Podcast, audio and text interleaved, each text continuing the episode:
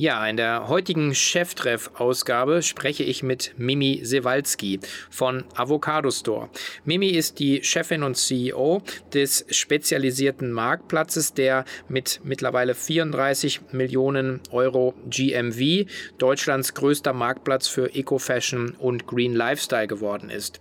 Seit Gründung 2010, Mimi ist seit 2011 hier in der Chefverantwortung, versucht sie das Thema hochzufahren. Und wir sprechen darüber, welche Herausforderungen es gibt, einen so spezialisierten Marktplatz auf der Angebots- und auf der Nachfrageseite aufzubauen und auszubalancieren. Wir sprechen natürlich über das Thema Nachhaltigkeit und Green Consumption, warum dies nicht nur schwarz-weiß, sondern auch grau ist. Wir sprechen über ihr Buch, was sie 2020 herausgegeben hat. Das heißt Nachhaltig leben jetzt. Und wir sprechen natürlich auch immer wieder über CO2-Footprint und wie und warum Unterhosen hier eine große Rolle spielen bei der Größe des Footprints. Ich wünsche viel Spaß und reinhören macht Laune. Herzlich willkommen zu Cheftreff, dem Future Retail Podcast von Sven Ritter. Im Gespräch mit den Machern und Innovatoren der digitalen Handelsszene.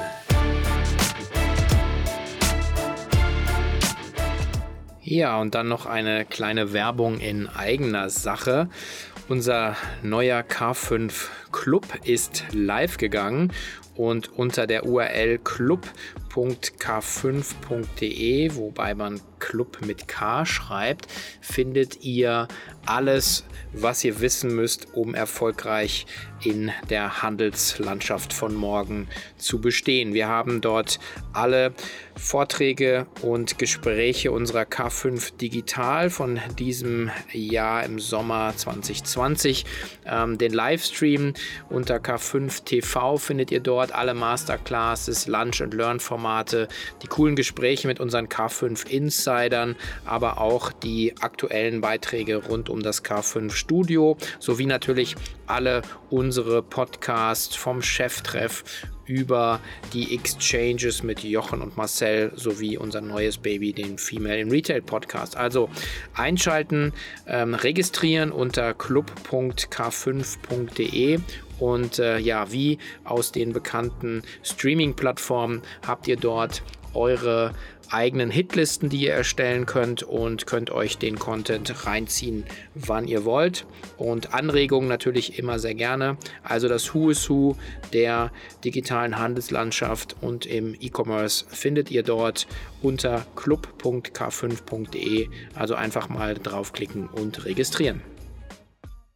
Wir kommen mit einem Thema jetzt. Äh das gar nicht mehr so spezial ist, insbesondere über die letzten äh, Jahre und Monate. Und ich freue mich sehr, heute auch eine Premiere im K5 TV zu haben, nämlich einen ersten Live-Studio-Gast, ähm, der bzw. die äh, sagen jetzt nicht remote zugeschaltet ist. Ich freue mich sehr, dass wir das Fortune haben, dass die Mimi Siewalski von Avocado Store hier bei mir ist. Herzlich willkommen, liebe Mimi. Hallo, schön, dass ich hier sein darf.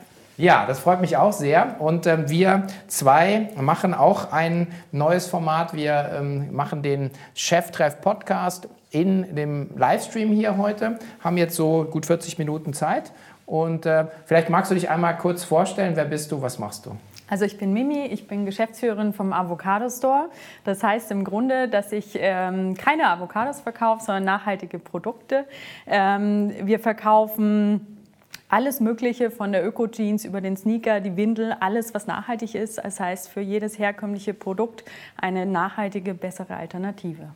Genau, ihr seid ähm, Avocado Store ist so ein bisschen, äh, ein bisschen äh, also zumindest in meiner Welt so ein bisschen irreführend, weil ihr seid ja an, so einem Marktplatz. Das heißt, ihr habt auf der einen Seite habt ihr äh, Angebote, die ihr kuratiert, auf der anderen Seite müsst ihr, müsst ihr sozusagen Traffic auf die, auf die Seite bringen, oder? Ist das richtig? Genau, also das äh, wird auch von unseren Kunden oft nicht so verstanden auf den ersten Blick. Wir schreiben es zwar auf die Seite, aber man sieht es nicht so direkt. Ähm, unsere Grundidee war, dass nachhaltige Anbieter über uns verkaufen können. Wir haben 2010 gegründet das heißt, damals gab es viele kleine Öko-Label, die äh, vielleicht das noch hinbekommen haben, einen Online-Shop zu machen. Ähm, was sie nicht hinbekommen haben, war dann eben Traffic auf diesen Shop zu kriegen. Und wir dachten uns dann, ja, muss man irgendwie gucken, wie, wie kann man eine, einerseits diese Zielgruppe ansprechen, auch eine Nische. Also das Thema hatten wir ja gerade auch schon gehört. Ähm, und andererseits aber halt auch eine Möglichkeit finden, wo Händler leicht online verkaufen können. Jetzt stelle ich mir das, also ich meine, so vor, dass das Thema ist ja jetzt also in den letzten Monaten, vielleicht auch ein, anderthalb Jahren so ein bisschen hochgekocht. Guter Freund von mir, der auch hier schon im, im Cheftreff war, der Tristan Förster mit Climate Partners, äh, den ich lange begleiten durfte, so als, als Freund von der Seite, äh, hat lange, lange gekämpft. Ähm, wie sah denn das bei euch aus der Reise? Ich meine, seit zehn Jahren, da seid ihr weit, weit, weit vor der Greta-Welle unterwegs gewesen. Ja, also kämpfen ist ein gutes Stichwort. Äh, da kann ich auch ein Lied von singen. Ist ein bisschen ungewöhnlich bei uns, weil also ich bin irgendwie nicht die Gründerin und irgendwie die Gründerin. Das heißt, ähm, es ist kompliziert wie bei so einem Beziehungsstatus. Ähm, beide Gründer sind heute nicht mehr hier, ähm, also bei Avocado Store. Und das heißt, wir hatten in den ersten Jahren wenig Investment, aber relativ viel Wechsel und, und Strukturumbau. Und auch vor zehn Jahren, das muss man sich mal vorstellen, da musste ich Leuten noch erklären, was eigentlich vegan ist. Ich glaube, also heute weiß es sogar meine Oma. Und damals damals musste ich, ich kann mich erinnern, ich war mal in einer Online-Marketing-Agentur und wurde dann morgens rausgeschmissen, weil der Chef meinte, so, was will die, eine Landingpage, vegane Schuhe? Oh ey, Montag, nee, pf, kein Bock drauf. Und dann war es das, musste ich mir eine neue Agentur suchen. Ähm, also das heißt, da hat sich viel getan, aber es war ein zäher Weg. Also und, und, um ehrlich zu sein, erst so in den letzten vier, fünf Jahren geht es etwas schneller bergauf. Der, der, der Greta-Effekt, ähm, hat er euch, sagen jetzt dann auch noch mal woanders hin katapultiert? Ähm, ja, also was wir gemerkt haben, ist äh, seit Fridays for Future, dass wir auf jeden Fall auch eine jüngere Zielgruppe haben. Also früher haben die oft gesagt, die Jüngeren, also ich sage jetzt mal jung, ist alles unter 25. Ähm, da war oft so das Argument, oh, Bio ist viel zu teuer. Und jetzt äh, fragt sich diese Generation eher, warum ist herkömmlich eigentlich so günstig und ist eher bereit, für ein Ökoprodukt ein bisschen mehr Geld auszugeben. Und gleichzeitig ist ja Öko auch gar nicht mehr so teuer. Ähm, und was auch interessant ist, ähm, wir glauben, ich kann es natürlich nicht belegen, aber ähm, die Vermutung und die Hypothese ist stark da, dass sie natürlich auch ihre Eltern anschleppen. Ne? Dass sie sagen, du Mama, ich möchte die Jeans und guck mal Mama, da wäre doch auch eine Jeans für dich. Das, äh, glaube ich, passiert da stark. Mhm. Wie mal eine Größenordnung, also Größeneinsortierung zu machen. Wie, wie, groß seid ihr umsatzseitig, äh, Köpfe, vielleicht Transaktionen, Angebote, Produkte, sodass wir ein Gefühl dafür bekommen? Ja, es ist äh, von außen sehr schwer einzuschätzen bei Avocados. So unsere Kunden denken manchmal, wir sind ein Amazon oder ein Zalando. Das sind wir nicht. Also wir haben äh, letztes Jahr 34 Millionen GMV gemacht. Das heißt, das ist der, der Umsatz, die, äh, die Summe der verkauften Waren bei uns. Das bleibt dann natürlich nicht bei uns hängen. Nichtsdestotrotz sind wir letztes Jahr, also haben wir Break-Even geschafft, im neunten Jahr quasi. Ähm, und dieses Jahr ziehen wir 50 Millionen an. Ähm, 50 Mitarbeiter sind wir jetzt auch. Und wir haben rund rund 1000 Anbieter, die bei uns verkaufen. Das ist saisonal ein bisschen schwankend, weil wir Händler haben, die Winterklamotten verkaufen, die sind im Sommer dann eher nicht da. Oder Leute, die äh, Bio-Bikinis, Öko-Bikinis verkaufen, sind dann im Winter nicht so präsent. Mhm. Seid ihr noch eigenständig jetzt? Oder? Ähm, was meinst du mit eigenständig? Ja, also gehört dir der Laden oder, äh, das schön. Oder, oder, den, oder den Mitgliedern oder den Kunden? Oder, nee, ähm, also nee, wir sind keine Genossenschaft. Wir äh, gehören zu 100 Prozent unseren Gesellschaftern. Das ist die DDVG. Genau, wir sind aber, wie ich jetzt schon hier bin, kann ich das gerne erwähnen. Also wir sind jetzt gerade auch in der Finanzierungsrunde. Also falls jemand Interesse hat, kann er sich natürlich gerne melden. Ja, dafür sind wir natürlich auch da. Also wir ähm, rufen zum einen auf, natürlich dich zu bewerben bei unseren äh, Gästen. Äh, haben wir gestern auch bei der Alisa gemacht. Ähm, wenn ihr noch Leute sucht oder jetzt hier Geld suchen, äh, immer gerne. Ähm, das, äh, dafür ist ja dieses Format ähm, auch gedacht. Ja, apropos Geld. Wie verdient man denn als Marktplatz dann äh, eigentlich Geld? Ja, also ehrlich gesagt, ich würde nie wieder einen Marktplatz machen. Ich habe ja vorhin schon angedeutet, Ui. ich bin da so reingerutscht. Ähm, also man muss skalieren und skalieren im nachhaltigen Bereich ist auf jeden Fall schwieriger als in anderen Bereichen, ähm, weil der Markt vielleicht noch nicht so da ist. Ähm, es entwickelt sich stark gerade, deswegen glaube ich auch eine weitere Skalierung, aber es muss halt irgendwie auch gesund sein. Wie verdienen wir Geld? Also wir verdienen zum einen über unsere Anbietergeld, das heißt äh, für jedes verkaufte Produkt kriegen wir eine Provision von 17 Prozent. Ähm, und äh, wir kriegen auch eine Anmeldegebühr und eine Monatsgebühr. Und dann haben wir natürlich auch noch andere Einnahmequellen, wie zum Beispiel, dass wir Plätze auf der Seite auch äh, verkaufen. Allerdings das in ganz, ganz, ganz kleinen Umfang, weil wir äh, das sehr kuratiert machen möchten. Ja, ich versuche gerade noch mal parallel ein paar Charts einzublenden, äh, die du äh, mitgebracht hast. Also das dritte Chart wäre super, wo man einfach noch mal sieht, wie, wie ihr sozusagen das System zusammenbringt. Weil ich meine, äh, viele Leute feiern ja natürlich auch äh, so dieses Marktplatzmodell. Ja, also viele große Unternehmen, also konventioneller Art, ja. versuchen eben äh, sich auch als Marktplatz so zu positionieren, damit das Sortiment zu erweitern. Ähm, also ähm, ich, ich stelle es mir, also ich habe es lustigerweise 2010 auch mitbekommen. Ich war sogar auf der Gründerpreisverleihung, wo Philipp Glöckler da den Preis bekommen hat. Ich kenne Stefan Uhrenbacher auch ähm, aus, aus ganz alten äh, IO-Zeiten noch und äh, hatte mich damals schon, äh, also ich fand es eine super Idee, aber ich habe gedacht, wow, äh, mutig, weil, weil auch aus der Wahrnehmung im Markt war das ja ein, einfach ein super Nischenthema, wie du es ja auch gesagt hast. Und da ist natürlich, hast du das, im Marktplatz hast du ja dieses Problem. Du musst ein mega Angebot haben, dadurch die Attraktivität haben. Das Angebot kommt aber letzten Endes nur, wenn du viele User oder Kunden hast. Also du hast ja dieses Henne-Ei-Problem. Wo fängst du da an? Ähm, das ist, glaube ich, äh, ich meine, du hast, glaube ich, angefangen mit, äh, mit, mit der Akquise von, von Produktanbietern. Ja. Ne? Ich sage immer so ein bisschen salopp, ich war das Akquise-Girl, ähm, weil viele Leute ja so ein bisschen Angst haben vor Kaltakquise. Äh, ich hatte diese Angst nicht, was natürlich daran lag, dass ich das Produkt Avocado Store irgendwie geil fand und auch überzeugt davon war und auch heute noch bin, dass es für viele kleine Ladengeschäfte auch die Lösung ist, ähm, weil die nämlich sonst oft auch ihre Ladengeschäfte gar nicht mehr finanziert kriegen würden, leider.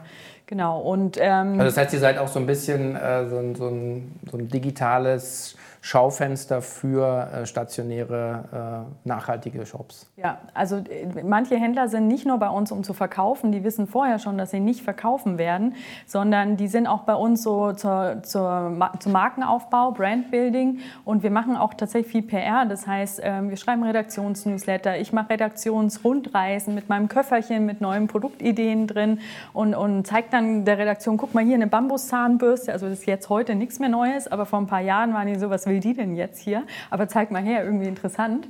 Ähm, das heißt, diese Verknüpfung von Online mit Digital in dem Bereich, das funktioniert da ganz gut. Und äh, ja, manche sind wirklich nur bei uns in der Hoffnung, dass sie irgendwann mal ein Clipping kriegen in irgendeiner Frauenzeitschrift oder in irgendeinem Magazin. Und das klappt auch meistens ganz gut. Okay, aber sagen, dann, dann ist sozusagen eure Take Rate ist ja das sozusagen, äh, das, was ihr dann sozusagen verdient, ist dann, ihr habt ein Provisionsmodell auf die verkauften Artikel. Habt ihr auch sowas wie eine Listinggebühr? Also, dass man bei euch sozusagen vertreten sein darf? Nee, also ähm, es gibt noch eine Monatsgebühr. Okay. Das heißt, wenn du bei uns bist, musst du monatlich auch ähm, einen kleinen Betrag zahlen.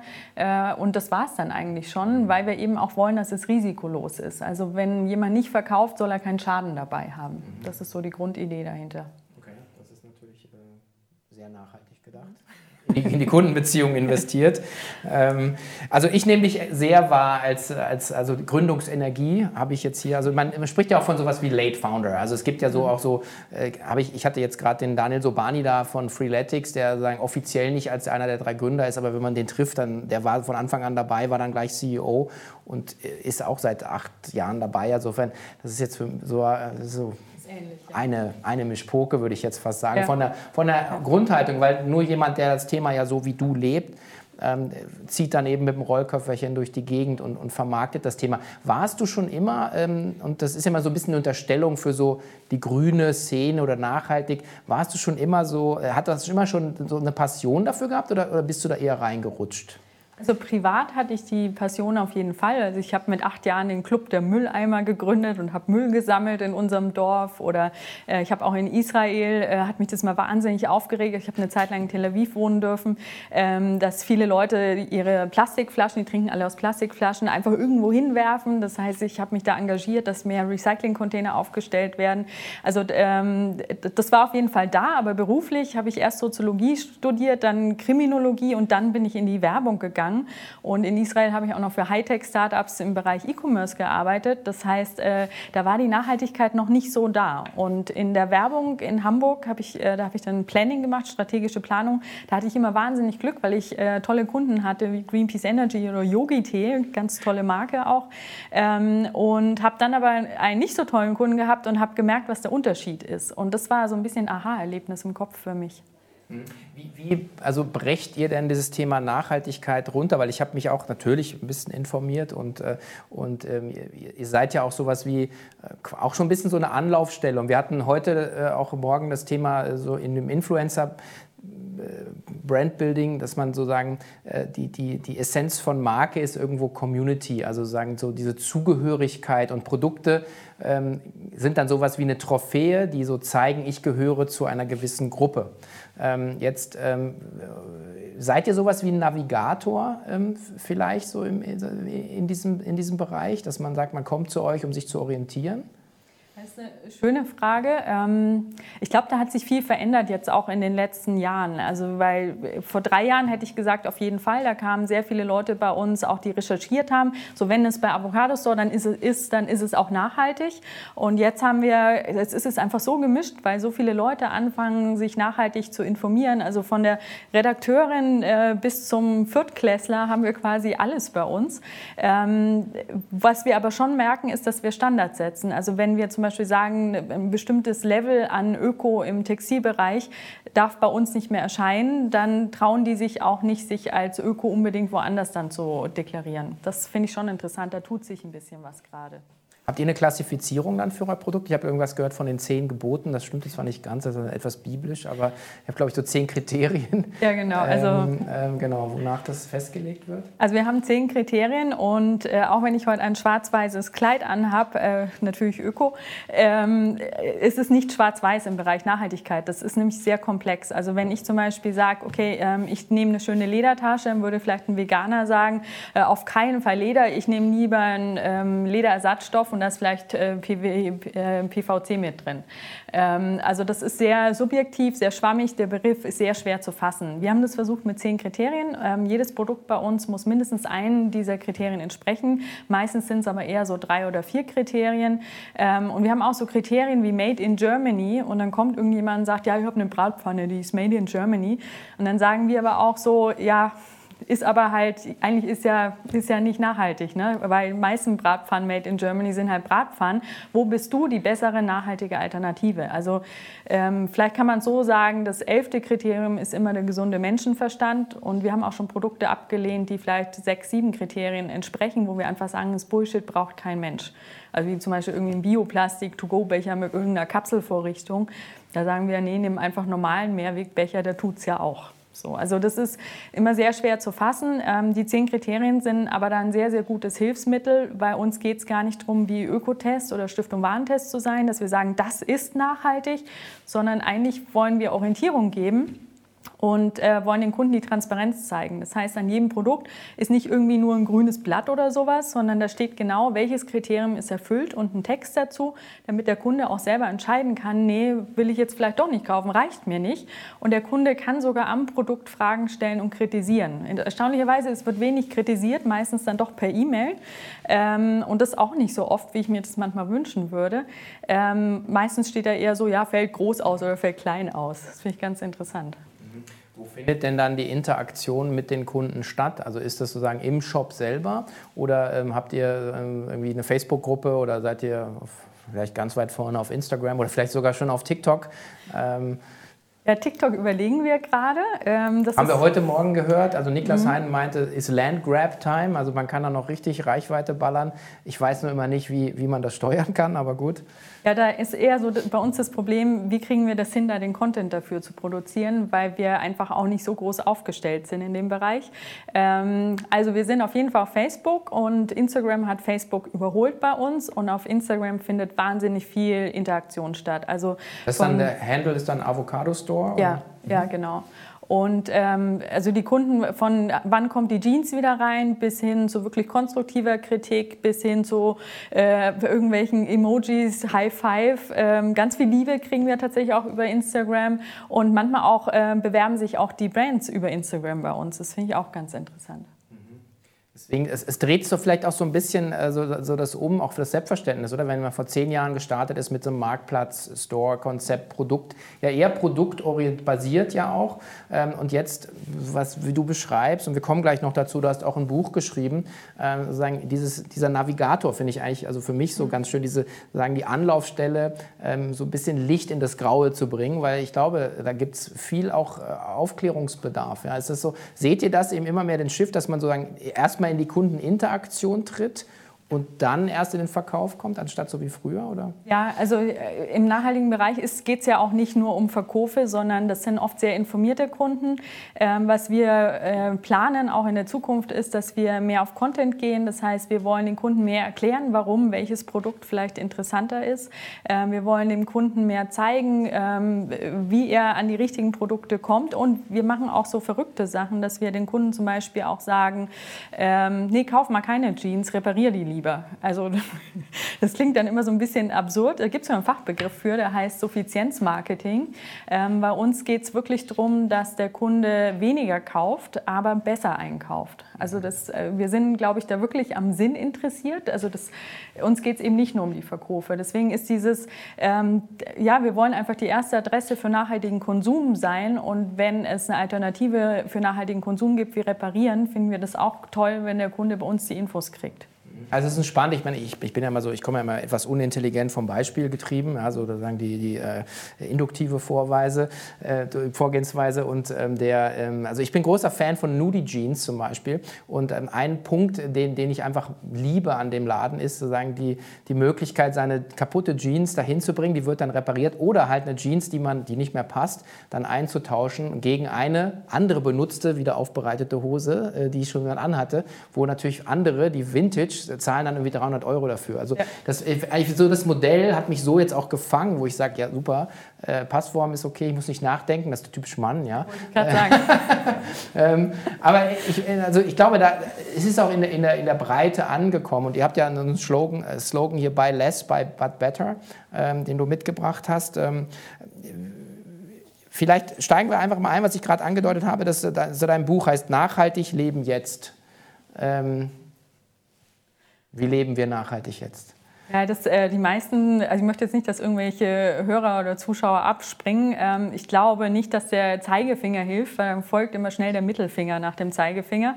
Ähm, also ich habe dieses Buch geschrieben, weil ich vor allem inspirieren will und auch sagen möchte, es ist vielleicht gar nicht so schlimm, wie viele denken. Also Öko ist eben nicht der Jutebeutel nur oder auch die Jesus-Sandale und äh, man muss auch nicht sich Achselhaare wachsen lassen, wenn man das nicht möchte. Ähm, man kann äh, also wirklich auch cool cool und stylisch nachhaltig sein. Und darum geht es eigentlich, dass viele kleine Maßnahmen ähm, echt viel bewirken können. Und äh, das Jetzt ist eigentlich deswegen so wichtig, auch im Titel.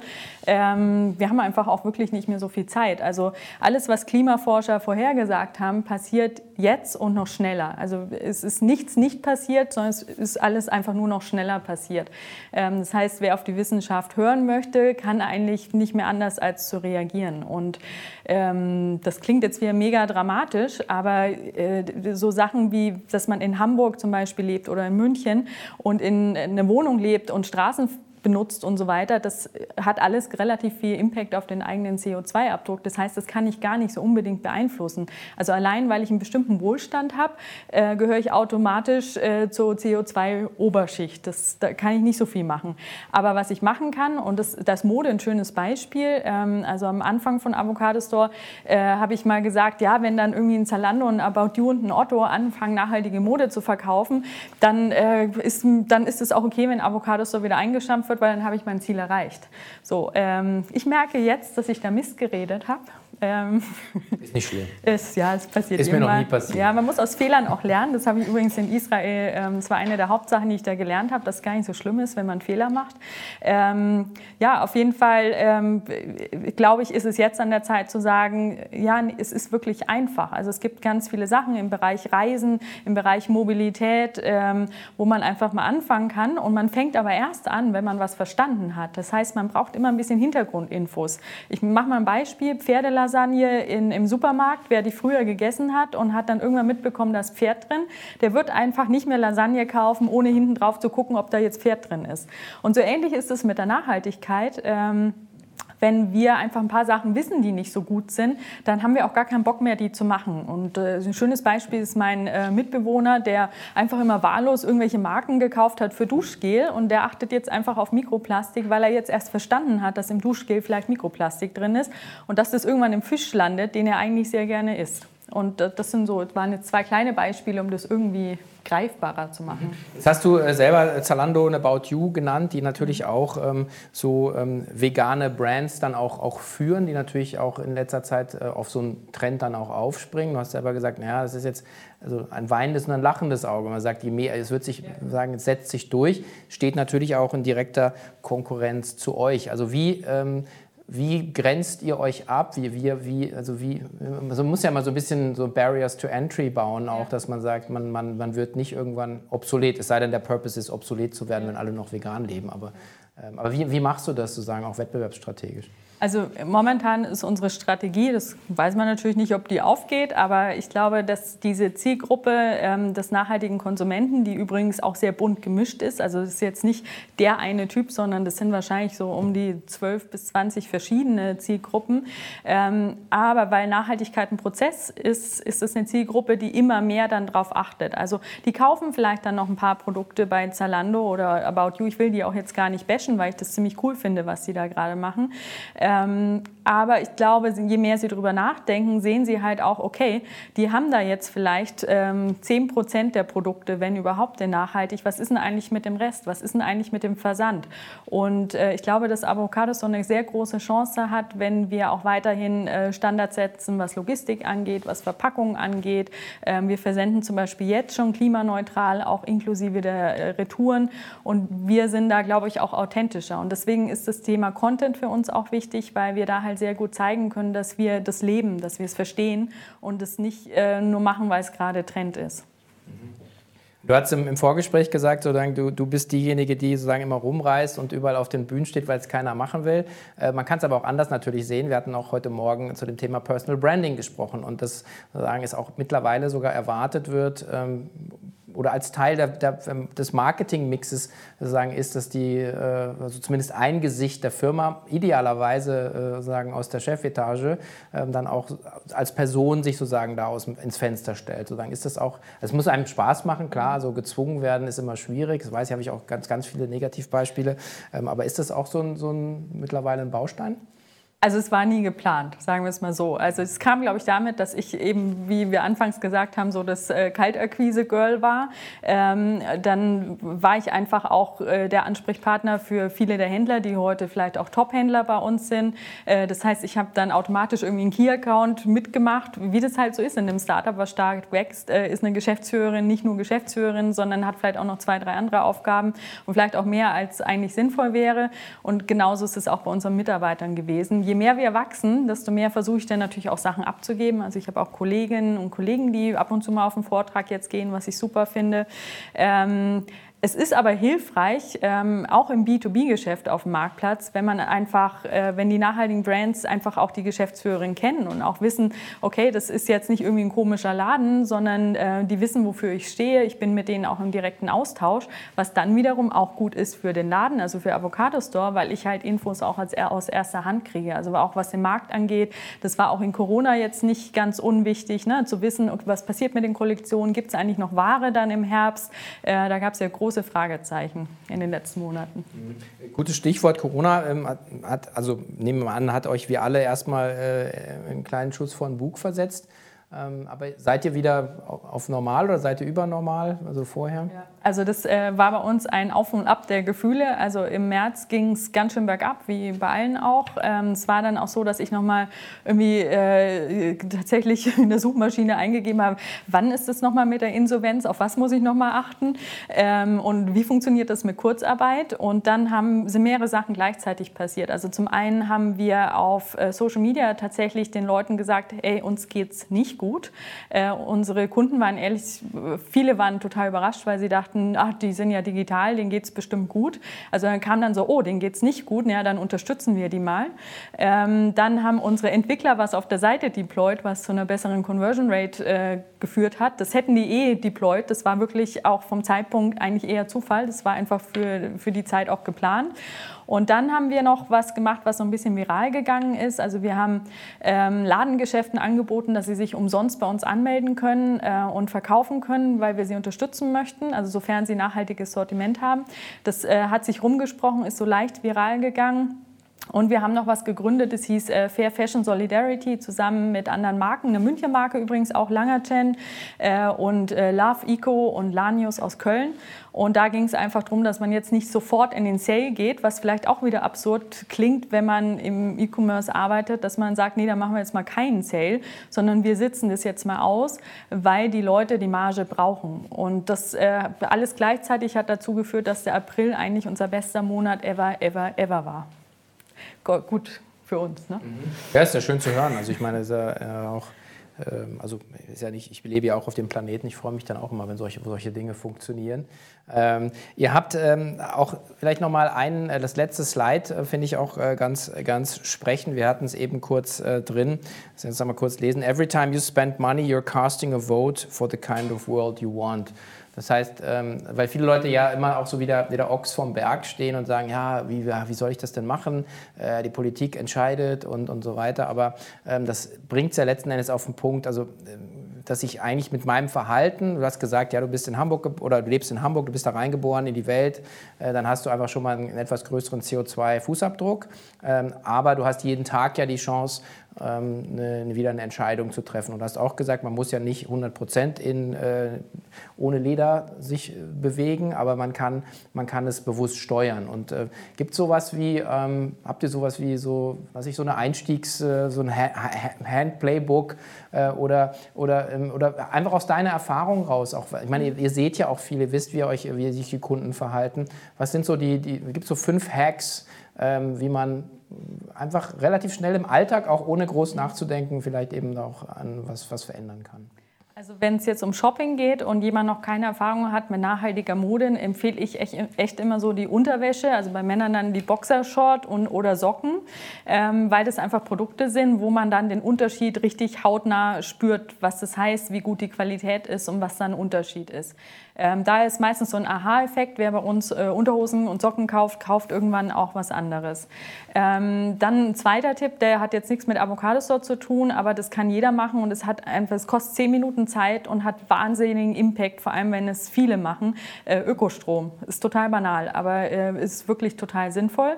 Äh, und die anderen Sachen sind so einfach mal so, sich im täglichen hinterfragen, was produziere ich hier gerade an Müll und äh, möchte ich das eigentlich? Und da bin ich einfach so, dass ich habe eigentlich immer einen kleinen Jutebeutel dabei oder manchmal ist es auch eine andere Tasche und ähm, ich habe zum Beispiel auch immer ein Besteck dabei und meistens auch einen Mehrwegbecher und eine Trinkflasche und äh, das vermeidet schon mal ganz viel Müll. Und das sind so kleine Verhaltensänderungen, die aber in der Masse einfach dann unglaublich viel bringen und ehrlich gesagt auch irgendwie Spaß machen, weil ich meine Flasche viel lieber mag als irgendwelche ekligen Plastikflaschen.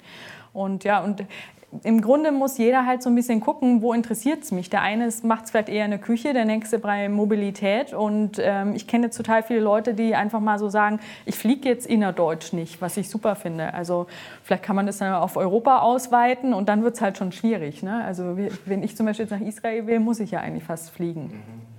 Ja, mit dem Boot dauert es ein bisschen länger, aber vielleicht auch ein bisschen Entschleunigung. Wir haben hier mit Outfittery so ein kleines äh, Nebenprojekt laufen. Das ist sozusagen die, äh, äh das Restyling, das Umstyling. Äh, ich kriege jetzt demnächst so ein Paket. Jetzt habe ich gerade gedacht, ob wir das auch mit den Unterhosen machen, aber muss ich mir noch überlegen. Äh, also ich habe jetzt äh, da noch nie drauf geachtet, aber ist ein guter Tipp. ich werde gleich mal schauen. Und, ähm, aber eben ein Thema, was ich unbedingt auch noch mal fragen wollte, ist, ähm, wenn man so in den Supermarkt geht mittlerweile, also ich bin zum Beispiel großer Bio-Supermarkt-Fan, aber schon immer, vor allen Dingen dann, als, als die Kinder kamen. Und ähm, dann hat man halt äh, Vollkorner Basic und, und, wie sie alle heißen. Und dann ist dann irgendwann, äh, hat man auch auf einmal Bioprodukte im Edeka, im Lidl und so weiter. Ähm, und was mich da wahnsinnig macht, ist dann der einzeln eingepackte Brokkoli in einer Plastikfolie, wo ich dann sage, okay, also wem ich jetzt, es ist jetzt irgendwie versteckte Kamera oder nimmt mich jetzt einer auf den Arm. Aber ich meine, das sind ja, ich weiß, woher das kommt, damit es keine Kontamination gibt mit dem gewöhnlichen Gemüse, ja. Aber das ist ja, also das ist ja die, die völlige Konterkarierung dessen, was, was man eigentlich damit beabsichtigt, oder nicht? Ja, also es gibt noch, also ich habe mir erzählen lassen am Beispiel der Gurke, vielleicht gilt das ja dann auch für den Brokkoli, dass tatsächlich das so ist, ähm, dass dieses Plastik an der Gurke im CO2-Impact gar nicht so schlimm ist, vorausgesetzt auch es wird recycelt. Also äh, falls jemand dann Brokkoli oder Gurke kauft, am besten das dann auch wirklich in den richtigen Mülleimer werfen. Aber die Biogurken halten nicht so lange. Und deswegen bleiben die frischer im Plastik. Deswegen ist es nachhaltiger, weil man sie länger verkaufen kann und sie weniger schnell vergammeln und weggeschmissen werden müssen. Und was du gerade auch schon gesagt hast, man muss sie irgendwie unterscheiden können. Aber deswegen wird die Bio-Gurke eingepackt und nicht die herkömmliche, weil die herkömmliche ist halt so vollgebombt mit Pestiziden und sonst was, dass die da halt auch strahlen steht ein paar Tage länger wie die andere. Ja, okay, gut. Ja, das stimmt das habe ich auch schon gemerkt. Die Bio-Gurke, die verschrumpelt nach zwei Tagen. Also da muss man immer schnell sein. Ähm, okay, ähm, haben wir das auch geklärt. Ähm, vielleicht eine ganz andere, andere Story muss ich jetzt auch noch loswerden, weil sozusagen mein, mein, mein, Sohn, der ist 14 und äh, die sind natürlich, haben natürlich also große Follower, äh, sind Follower von allen großen YouTube-Stars. Und wenn man dann mal so, äh, und klar, ich kriege auch natürlich, ihr habt die Diskussion auch, ja, mit nachhaltig und, und, und, und so weiter und Müll. Und finde ich auch super. Und dann fragt man mal so, ja, was für ein, aber was für ein Auto findest du denn cool? Und dann kommt so rumgedruckt und dann sagt so, G-Klasse. Nicht so, what? dann so, ja, fahren alle YouTuber. Dann denke ich mir so, okay, also es ist auf der einen Seite ist Friday for Future, ja, und, und auch völlig berechtigt, ja, wir haben hier den Planeten aufgefressen, auf, aus, ausgelutscht, ausgepresst, ja, ähm, und dann gleichzeitig gibt es aber eben auch wieder dieses Grau, wo dann sagt, ja, es gibt Vorbilder, die sind dann halt 25, 30, die fahren halt alle diesen, diesem VIP-Leasing von Mercedes, fahren sie alle eine G-Klasse mit 20 Liter ja. auf 100 Kilometer. Ja?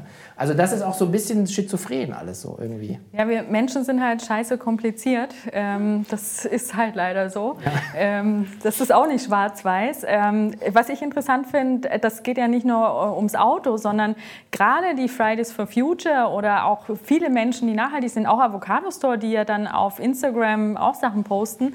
Wir haben halt jetzt irgendwie vielleicht die Klamotten auf dem Schirm, die Kosmetik und das Essen, vielleicht noch ein bisschen die Mobilität.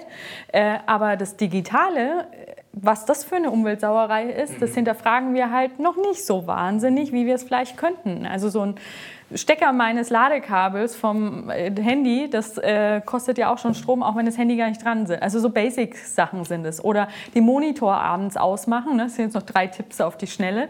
Oder so eine Master Slave-Steckdose im Büro, das kann halt auch schon unglaublich Energie sparen. Und Energie ist ja dann, wenn es blöd läuft, Kohle oder Atom. Und so beißt sich dann die Katze wieder in den Schwanz. Mhm. So, und das finde ich interessant, dass dann viele irgendwie digital über Nachhaltigkeit reden und dann in dem Moment ja eigentlich auch Umweltverschmutzung betreiben. Und das ist auf jeden Fall ein Spagat, den man da hinkriegen muss. Finde ich schwierig, weil wie will man es kommunizieren? Das ist ja einerseits ein Hebel, weil man viele Menschen erreicht und andererseits ist es halt auch nicht so toll für die Umwelt. Ökostrom, sind wir da wieder. Ja, also weil das, äh, meine Strom hat ja, ist ja nicht ihr Markt. Also ich glaube, also das ist auch nochmal vielleicht, also ich habe es auch vor längerer Zeit schon gemacht und habe mich damit da beschäftigt. Und im Prinzip, also mir war nicht klar, natürlich kann ich jetzt keinen äh, ökoproduzierten Strom aus der Steckdose bestellen, aber alles das, was ich an Geld dahin gebe, wird praktisch in nachhaltige Projekte gesteckt. Also es ist sozusagen eine Investition in, in die Stärkung, äh, sozusagen, wie Strom zukünftig produziert wird. Ja, also das ist, aber es ist wirklich eine, eine sehr sinnvolle Maßnahme. Kommen wir nochmal zu Avocado Store ja. und deinen Plänen. Was ähm, ist denn, was, was habt ihr jetzt vor, so die nächsten, weiß ich, wenn du 2025 schaust? Also was sind so die nächsten großen Projekte? Ähm, wo wollt ihr hin? Wo, wo, wie wollt ihr relevant bleiben? Also ja. Ja, das ist eine sehr schöne Frage. Also wir suchen auf jeden Fall Investoren, ich habe es ja vorhin schon erwähnt, ähm, weil ich glaube, dass äh, wir für das, was wir vorhaben, auf jeden Fall ähm, auch investieren müssen. Also das Thema grüne Logistik wäre für mich ganz vorne, also auch da zu zeigen, dass es anders geht. Wir haben äh, jetzt gerade eine Mehrwegverpackung getestet, übrigens zusammen mit Otto und Chibo, ähm, wo viele sich gedacht haben, was, wie kommen die drei denn zusammen? Ähm, und das hat super geklappt und da kommen auch demnächst die ersten äh, Ergebnisse. Also das wäre was, wo ich sage, okay, da, da möchte Avocados auf jeden Fall auch einen Standard setzen. Ähm, aber auch alles rund um Technik. Ne? Also man darf nicht vergessen, die Marktplatzsoftware von Avocado Store, die haben wir selbst gebastelt. Also wir haben da nicht irgendwie was gekauft, sondern ähm, wir sitzen da mit acht Leuten, die entwickeln bei uns, was nicht wahnsinnig viel ist für die Größe, die wir haben. Äh, das heißt, äh, da würden wir auf jeden Fall gerne das Team vergrößern und auch mehr in Mobile und äh, Usability und dann auf jeden Fall das Thema Content noch ausbauen. Du hast auch irgendwann mal gesagt, dass äh, auch ein Social Business muss auf jeden Fall erstmal ein Business sein. Also das ist auch jetzt kein, äh, kein kein samaritärer Akt, sondern es geht schon um, um eine Business-Entscheidung, eine Investitionsentscheidung bei dem ja. Thema, oder? Also ich habe damals schon, als ich bei Avocado Store eingestiegen bin, mir gedacht, ja, können wir eigentlich Google nutzen? Und dann ist mir aber relativ klar, schnell klar geworden, ohne Google kann ich auch gleich einpacken. Also das funktioniert halt nicht. Was wir dann halt machen, wir investieren eben auch in Ecosia und versuchen mehr und mehr auch, in, also wenn es Alternativen gibt, dann nutzen wir die. Äh, wenn es die aber noch nicht gibt, dann müssen wir das halt auch machen, weil sonst sind wir halt schnell weg.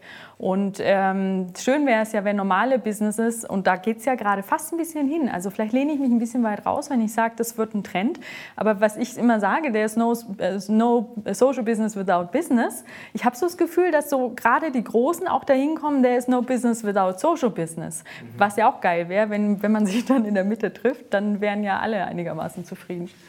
Ja, und, und letzten Endes auch vielleicht sich so generell das Wirtschaften Richtung Purpose äh, dreht. Ähm, jetzt haben wir lange genug äh, den, den Primat des Wachsens gehabt und, und des Profit-Maximierens und äh, irgendwie wäre ja schön, wenn es vielleicht äh, auch ein bisschen softer gehen würde, ja, finde ich. Ja, und es funktioniert ja auch. Ne? Also ähm, Avocado Store ist jetzt kein Social Business, aber es gibt genug Social Businesses da draußen gerade, die äh, mega die Top-Brands sind, in, in herkömmlichen Läden stehen und weggehen wie warme Semmeln und gleichzeitig eben Purpose schaffen. Also es hat auch viel mit der Marke zu tun und ich glaube, Purpose gab es ja schon vor 30 Jahren. Ne? Die ganzen Altökos, ähm, die jetzt auch digitale Auftritte haben, die haben halt ein bisschen das Digitale vielleicht verschlafen, aber holen jetzt nach. Ähm, was die Neuen aber viel besser machen, ist Marketing. Und auch die erfolgreichen Marken bei uns und Anbieter bei Avocado Stores sind die, die erfolgreiches, richtiges Brandbuilding und Marketing machen. Ja, super. Also herzlichen Dank äh, dafür, dass du äh, dir Rede und Antwort stehst. Sehr erfrischend. Ähm, ich finde auch sehr, sehr, sehr, sehr offen und einladend einfach. Das ist und vielleicht auch noch äh, abschließend noch mal zu sagen, du hast ja einen sehr äh, spannenden Werdegang, also hinter dir sozusagen und auch bist jetzt sozusagen äh, Geschäftsführerin seit zehn Jahren von, von dem Laden fast. Und, äh, und man sieht einfach auch, dass also auch so Lebenswege, die so ein bisschen Brüche haben, sagen, dass man einfach mal loslaufen sollte. Ja, das ist, glaube ich, auch vielleicht noch ein ermutigendes Schlusswort, äh, weil viele Hörer und Hörerinnen hier sagen da immer so sagen, ein bisschen Inspiration für den eigenen Lebensweg. Ja, das Leben ist nur so bunt wie man selbst. Ja, heute schwarz-weiß, ähm, aber sonst äh, im bunten Hintergrund. Also Mimi, herzlichen Dank und Sehr gern. Äh,